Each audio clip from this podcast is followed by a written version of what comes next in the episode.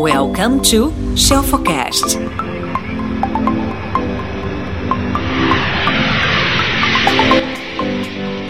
Essa live é especialíssima, fala sério. Nossa live barra mentoria de segunda a sexta-feira, sempre meio-dia. Por que, que hoje é especial? Porque hoje a gente completa o número 50, sensacional, né? 50 dias que a gente teve aqui, ó, de troca, de aprendizado mútuo, né? Que eu falo que o professor ele ganha duas vezes.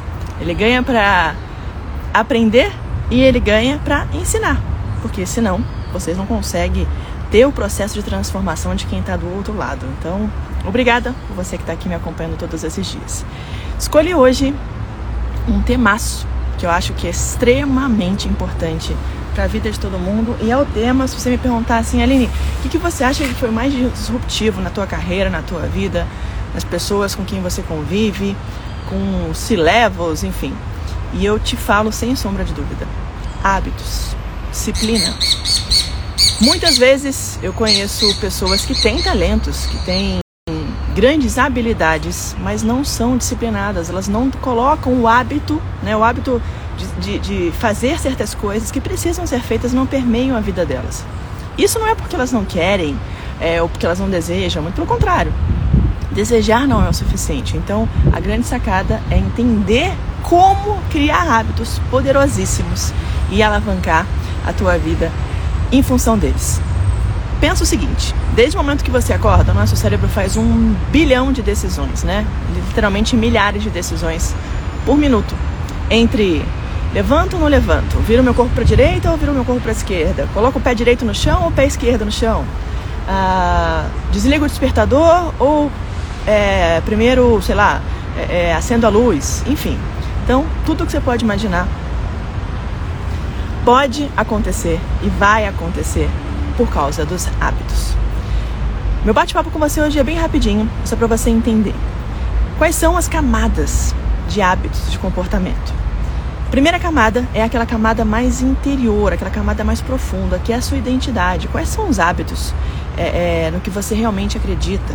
Aquilo que a gente fala que é a identidade, que é o teu julgamento. Segunda camada, uma camada intermediária, são os processos. Processos são que você. são aquelas coisas que você faz, logicamente, é, só que você cria uma nova rotina para fazer aquilo ali. E o terceiro hábito são os hábitos dos resultados, tá? São três camadinhas para você conseguir fazer esses comportamentos. Então, o que, que eu obtenho da minha mudança? Então, primeiro eu tenho que crer que eu tenho que ter uma mudança, a parte interna. A parte intermediária eu tenho que mudar o como, né? Eu tenho que mudar o processo e, logicamente, depois eu tenho o resultado. Como se fosse uma camadinha de uma cebola. Feito isso, consegui entender essa primeira camada, que é a camada lá dentro, né? A camada da identidade. Ali nela que eu vou mudar? Não. Na verdade, quando a gente coloca assim, ah, poxa, minha meta é perder peso, você está focando talvez no resultado, né? Minha meta é ganhar dinheiro, você também está focando no resultado. Minha meta é comprar um carro, minha meta é mudar de emprego, estou focando no resultado. E a grande sacada é que não adianta você focar só no resultado. Você pode e deve querer um resultado, mas você tem que entender quais são os processos que você precisa atingir aquele determinado resultado. Se eu quero trabalhar mais, render mais, porque eu preciso de uma melhor concentração, enfim, talvez o processo seja simplesmente arrumar a minha mesa, simples assim. Se eu quero emagrecer, se eu quero comer melhor, talvez o processo seja eu procurar ajuda de um nutricionista, de um educador físico, uh, melhorar o que eu compro no mercado e mais, deixar de comprar besteira, aquilo que eu não posso comer. Parece bobo, mas não é. Quero que vocês entendam o que, que é intermediário, o que, que você pode mudar no processo, porque sinceramente para mim aqui está o grande é, é, o núcleo, a grande, grande raiz de todas as mudanças, mudar o processo. Ai, nossa, queria tanto fazer atividade física. O que está te afastando? Repara, olha para esses hábitos, faz uma anotação. Deixa o controle remoto longe da televisão, sabe assim? Não deixa uma comida que você não quer consumir de fácil acesso. Você está comendo besteira, pega o iFood e deleta. E isso vale para qualquer área da sua vida. Vale, por exemplo, se você quer estudar mais. Tira o, o videogame, se você está perdendo mais tempo com o videogame, tira ele da tomada e guarda, ou deixa com alguém, deixa indisponível, ou coloca um horário, estipula um horário para você olhar, ou brincar, ou jogar aquele videogame depois que você estudar, depois que você cumprir as coisas que você precisa. Muda o processo, tá? Parece bobo, mas não é. A maioria dos hábitos está associada a justamente esse momento, esse momento intermediário. Vamos chamar de momento 2, né? Que é o momento do processo, o momento do nível. E aí depois a gente tem uma camada mais profunda, que é aquela camada do interior, assim, do núcleo, que é a camada de mudança da identidade. Aline, como assim mudança da identidade? Suas crenças, sua visão de mundo precisam mudar sua autoimagem, o seu julgamento, o que você acha que você é capaz. Se você acha que você não é capaz, você não vai ser capaz. Se você não se acha bastante o suficiente, bastante bom, bastante é, é, apto, você não vai ser capaz. Esquece. Então, mudar a identidade é interno. E os resultados, logicamente, se referem àquilo que você obtém. Né? O processo é aquilo que você faz, é o dia a dia. Só que identidade tem a ver com aquilo que você acredita, tem a ver com a sua crença. Se eu creio que eu vou ser a melhor empreendedora é, da área de business, enfim, a melhor mentora, eu creio. Isso tem dentro, tem dentro de mim. Aí eu paro e olho, caramba, que processos que eu preciso fazer? Poxa, talvez eu precise estudar mais, talvez eu precise fazer mentorias com outros grandes players, talvez eu precise fazer especializações fora do país e tal, tal, tal. Se eu creio e eu ajo, automaticamente os, meus resultados aparecem. Claro que não é tão simples assim, né? Poxa, Aline, quem dera se fosse só pensar, quero ser magro, vou lá então, vou mudar o processo e vou ficar magro. Não, não é assim. Então a mudança de comportamento na real é você mudar a forma que você se enxerga, tá? Para pra pensar, por que, que você lê um livro? Ah, eu leio um livro porque o meu objetivo é ler esse livro. Não. O teu objetivo ao ler o livro é aprender. O teu objetivo ao ler o livro é se tornar leitor, é se tornar um aprendiz. Ah, eu corro porque meu objetivo é correr uma maratona. Não. Teu objetivo é se tornar talvez um atleta, teu objetivo é se tornar um maratonista, teu objetivo é se tornar uma pessoa profissional naquilo ali ah, eu, eu trabalho porque meu objetivo é o trabalho. Não, teu objetivo tem que estar lá na frente, teu resultado, a tua meta tem que ser muito maior do que isso, percebe? Se você começar é, com aquele torpor cognitivo, que é normal a gente colocar, a identidade vai por água abaixo, você não vai ter mudança. Por que eu estou te falando isso? A Jaque está concordando aqui. Porque se você já pensa assim, ai, poxa, eu não sou capaz, ou nossa, imagina, eu não tenho nem condições de fazer isso, eu não tenho, eu não tenho, eu não tenho, eu não tenho, eu não sou, ai, eu não sou bom com tecnologia, ai, eu não sou bom de internet, ai, eu não sou bom, eu não sou uma pessoa diurna, ai, eu não sou. Não coloque esse torpor cognitivo, porque se você puser isso em cima de você, você coloca esse pesadelo em cima da sua mente e automaticamente, termine, automaticamente o seu comportamento ele não vai mudar, porque ele pensa o seguinte, bom, se por trás de uma pessoa que quer agir eu tenho uma crença que diz que eu sou o contrário daquilo, fica um pouco incoerente, né? O teu eu continua sendo aquele que você não deseja. Então, se aquele eu continua sendo o que você não deseja, não vai durar. Não vai, não vai, o teu resultado, a tua mudança, o teu hábito não vai mudar. Então, para você implementar um hábito novo e esse hábito é, é, criar raízes dentro de você, você precisa crer na mudança, você precisa mudar o processo e aí sim ter um resultado. E tudo isso é hábito. O hábito da crença, da mudança da identidade, o hábito da mudança do processo e aí o resultado vem, tá bom? Olha que interessante, vocês já devem ter visto, eu fiz umas anotações aqui de uns pontos que eu acho bacana a gente falar hoje. É, tem um milhão de autores que falam sobre hábitos, sobre mudanças, mas enfim. Um bem antigo, né, de uma teoria maravilhosa, chamado Skinner, Skinner ele fez uma, um, uma caixa quebra-cabeça, a famosa caixa de Skinner. O que, que consiste essa caixa? É, é, na verdade, em 1800 e alguma coisa, um outro psicólogo, Edward, um cientista, o Edward Thorndike, ele criou esse conceito. Ele fez um, um, um, estabeleceu um conceito que mais tarde virou a caixa de Skinner. Para a gente entender como é que os hábitos se formam. Olha que interessante. Ele colocava alguns gatinhos num dispositivo. Esse dispositivo tinha um quebra-cabeça. É, e aí o gato ele tinha que entender o seguinte: se ele puxasse uma cordinha, se ele empurrasse uma portinha, enfim, tinha um processo para ele fazer ali. Se ele conseguisse fazer dessa forma, ele conseguia escapar, sair dessa plataforma.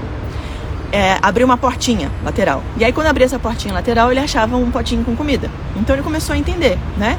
Eu puxo uma cordinha, dou um tapa aqui, escapo, opa, tem comida, tem uma recompensa ali do lado.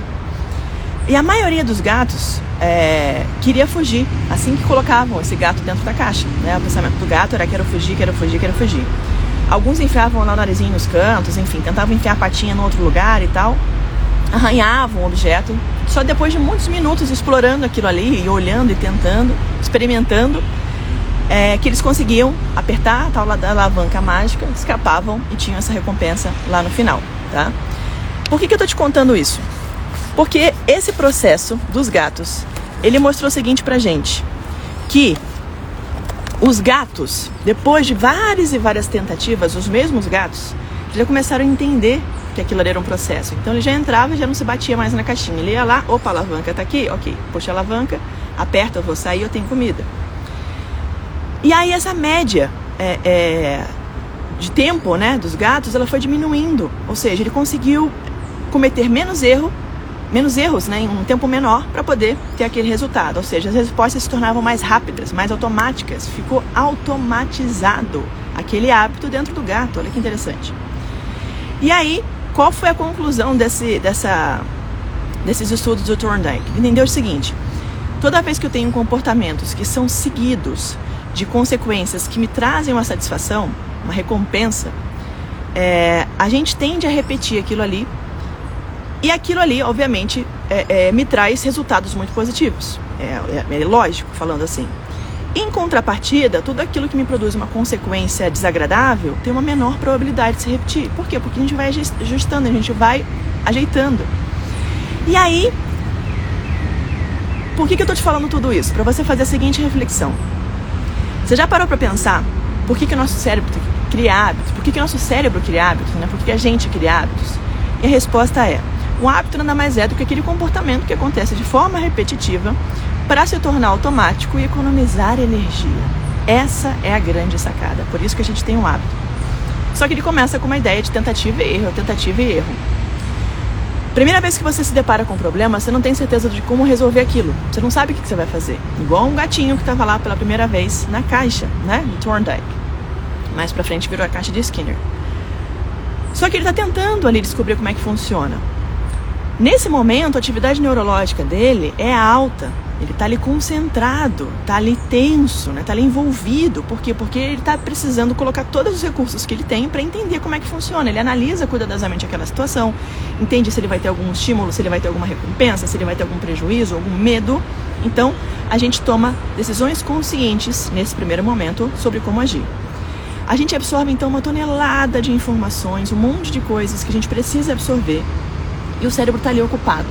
Ele está ali tentando entender, é, aprender como é que ele faz aquele curso daquela ação de forma mais eficaz. Quando você coloca a segunda vez o gato ali, o gato já sabe um pouquinho mais. A terceira vez ele já sabe um pouco mais. Aquilo já vira automático.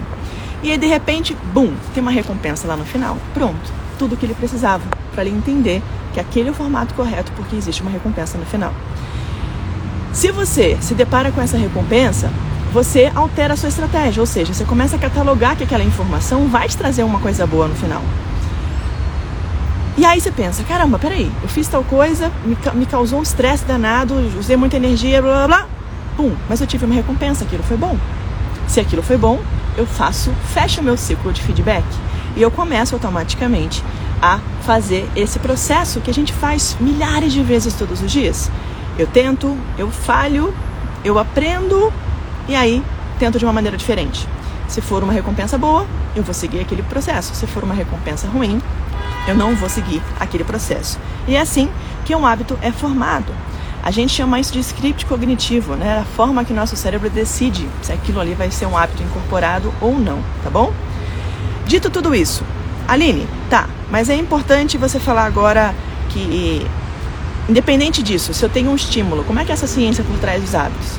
Eu tenho um estímulo então de alguma coisa, aí eu vou lá, perceber que eu tenho um problema, ou melhor, eu tenho um desejo de alguma coisa, né? Eu tenho uma proposta, uma, uma resposta ali na frente e eu tenho uma recompensa. Mas como é que eu mudo? Como é que eu crio novos hábitos? Como é que eu formo novos hábitos? Já perceberam que quando você está fazendo uma atividade com a tua capacidade cognitiva, a, a, a, a atividade cognitiva ela diminui? Você consegue ter ideias? Exemplo, você está no banho, você está, sei lá, lavando louça, você está é, arrumando sua mesa, você está dirigindo, né? Já está acostumado com o caminho. E aí você tem umas ideias, você tem uns pensamentos, você fala, nossa, tive um insight. Por quê? Porque a sua atividade cognitiva diminui. A, a necessidade de usar o cérebro para pensamentos, né, para criações e tal, diminui. Então ele sobra, sobra energia ali, sobra uma força, sobra uma galera aqui dentro para fazer com que você tenha ideias novas, criativ criatividades, enfim, consiga exercer outras coisas.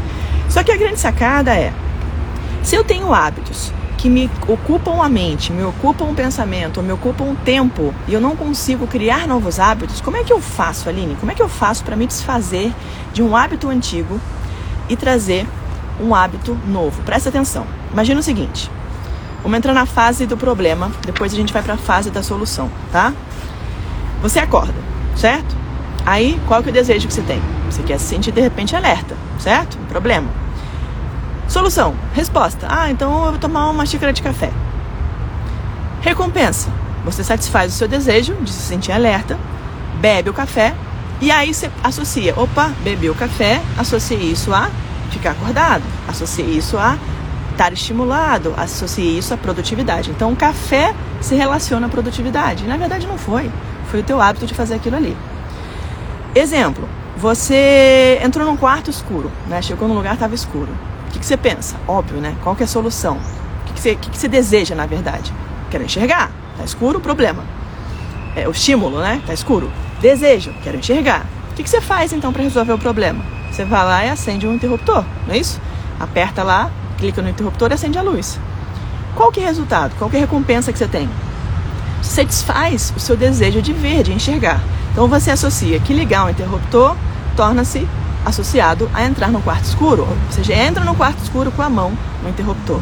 Isso vira um hábito e você faz isso no automático, você nem pensa. Estou te dando essas é, é, ideias mais simples para você entender como a gente faz hábitos às vezes sem nem pensar. Então, primeira lei, para eu tornar um hábito novo, é, interessante e eu, eu, eu, eu transformar aquilo uma coisa que faça parte do meu dia. Primeiro ponto, torne esse hábito claro. Escreve no papel o que, que você deseja, por que, que você deseja, em quanto tempo você deseja, por que, que aquilo ali é importante. Segundo, torna aquilo ali atraente. Poxa, se eu conseguir realmente, sei lá, é, trabalhar mais, ou estudar mais, ou me dedicar mais, ou atender mais clientes, eu automaticamente vou ter tal reserva financeira para eu fazer uma viagem. Então já vou até abrir o site de viagem, já vou começar a olhar os pacotes, coisa e tal. Opa, já tornei atraente. Terceiro, eu vou tornar aquilo fácil. Se eu quero tornar uma coisa mais simples, mais fácil, o que, que a gente faz? Deixa a mala pronta. Como assim deixa a mala pronta? Se você for viajar amanhã de manhã, então voa bem cedinho, o que, que você faz hoje à noite? Você deixa a sua mala pronta, certo? Você deixa aquilo ali fácil. Você vai lá, já separa a mala, de repente faz o check-in, já confere a tua bagagem, tal, tal, tal, deixa ali. Então deixa a mala pronta, faz com que aquilo se torne fácil. Se você quer ler mais, deixa o livro à tua mão, deixa na mesinha de cabeceira, deixa ele de fácil acesso. Se você quer consumir menos besteira, não compra, ou compra menos, ou deleta o aplicativo. E aí, quarto, torna aquele hábito satisfatório. Percebe que você está tendo pequenas vitórias e se, se, se parabeniza por aquelas, por aquelas pequenas vitórias, tá? Senão você não consegue mudar seu comportamento. Da mesma forma, a gente pode inverter e cortar um hábito ruim. Então, eu tenho um vício, eu tenho um hábito que eu não gosto. O que, que eu vou fazer? Eu vou tornar esse hábito invisível. Como assim tornar esse hábito invisível? Eu vou tirar ele da minha frente. Aquilo que eu não vejo, eu tenho mais dificuldade de fazer. Parece óbvio e é. Poxa, eu quero, eu não quero de repente consumir determinado remédio, ou eu não quero usar o aplicativo XYZ no meu telefone. Deleta Deixa ele invisível, não deixa ele na sua frente, tira de perto de você. Segundo, torna aquilo desinteressante. Ou, poxa, eu não eu quero eu quero deixar, quero caminhar mais até o meu trabalho, né? Eu quero fazer atividade física. Deixa o teu carro longe da estação, deixa o teu carro longe do trabalho. Automaticamente você vai ter, né? O carro está longe, está desinteressante pegar o carro. Ah, vou ter que andar até o carro. Então, de repente, eu vou aproveitar, já, já que tô com, já trouxe minha malinha aqui para fazer atividade física, vou já para academia, já faço uma atividade e tal, e no final eu vou e saio, vou andando pro carro tranquilo, com aquela endorfina correndo no sangue, ou seja, ficou desinteressante eu andar até o carro, qual que era a segunda opção? Ir até a academia aqui na frente. Vou lá, faço atividade física que eu queria tanto fazer. Já trouxe minha malinha, a mala já está pronta, né? Fiz a minha atividade. No final da academia, tô endorfinado, tem mais chances. Você tem que ir embora, né? Tem que pegar o carro. Aí sim, você pode ter que pegar carona com alguém, não tem problema nenhum. Mas ficou difícil, né? Pegar o carro agora. E por último, torne aquilo ali insatisfatório. Imagina o seguinte: se eu vou tornar alguma coisa insatisfatória, significa que eu não quero mais o resultado da onde vem, né? Se eu vou caminhar 10 minutos por dia, certamente eu tenho melhores resultados do que não caminhar nada, do que eu caminhar zero. Se eu caminhar 5 minutos, também é melhor do que eu não caminhar nada. Aqueles 10 quilômetros que você tanto sonha em correr, não são melhores, não são melhores do que aqueles 10 minutos que você tinha.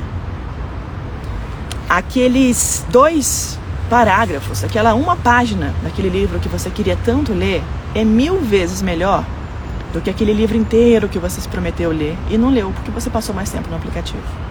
Mudar hábito começa com a identidade e a vontade de querer. Esse é meu desejo aqui para você. Combinado? Um beijo, prazer ter você aqui comigo.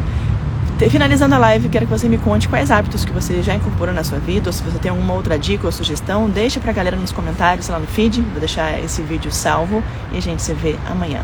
Beijo!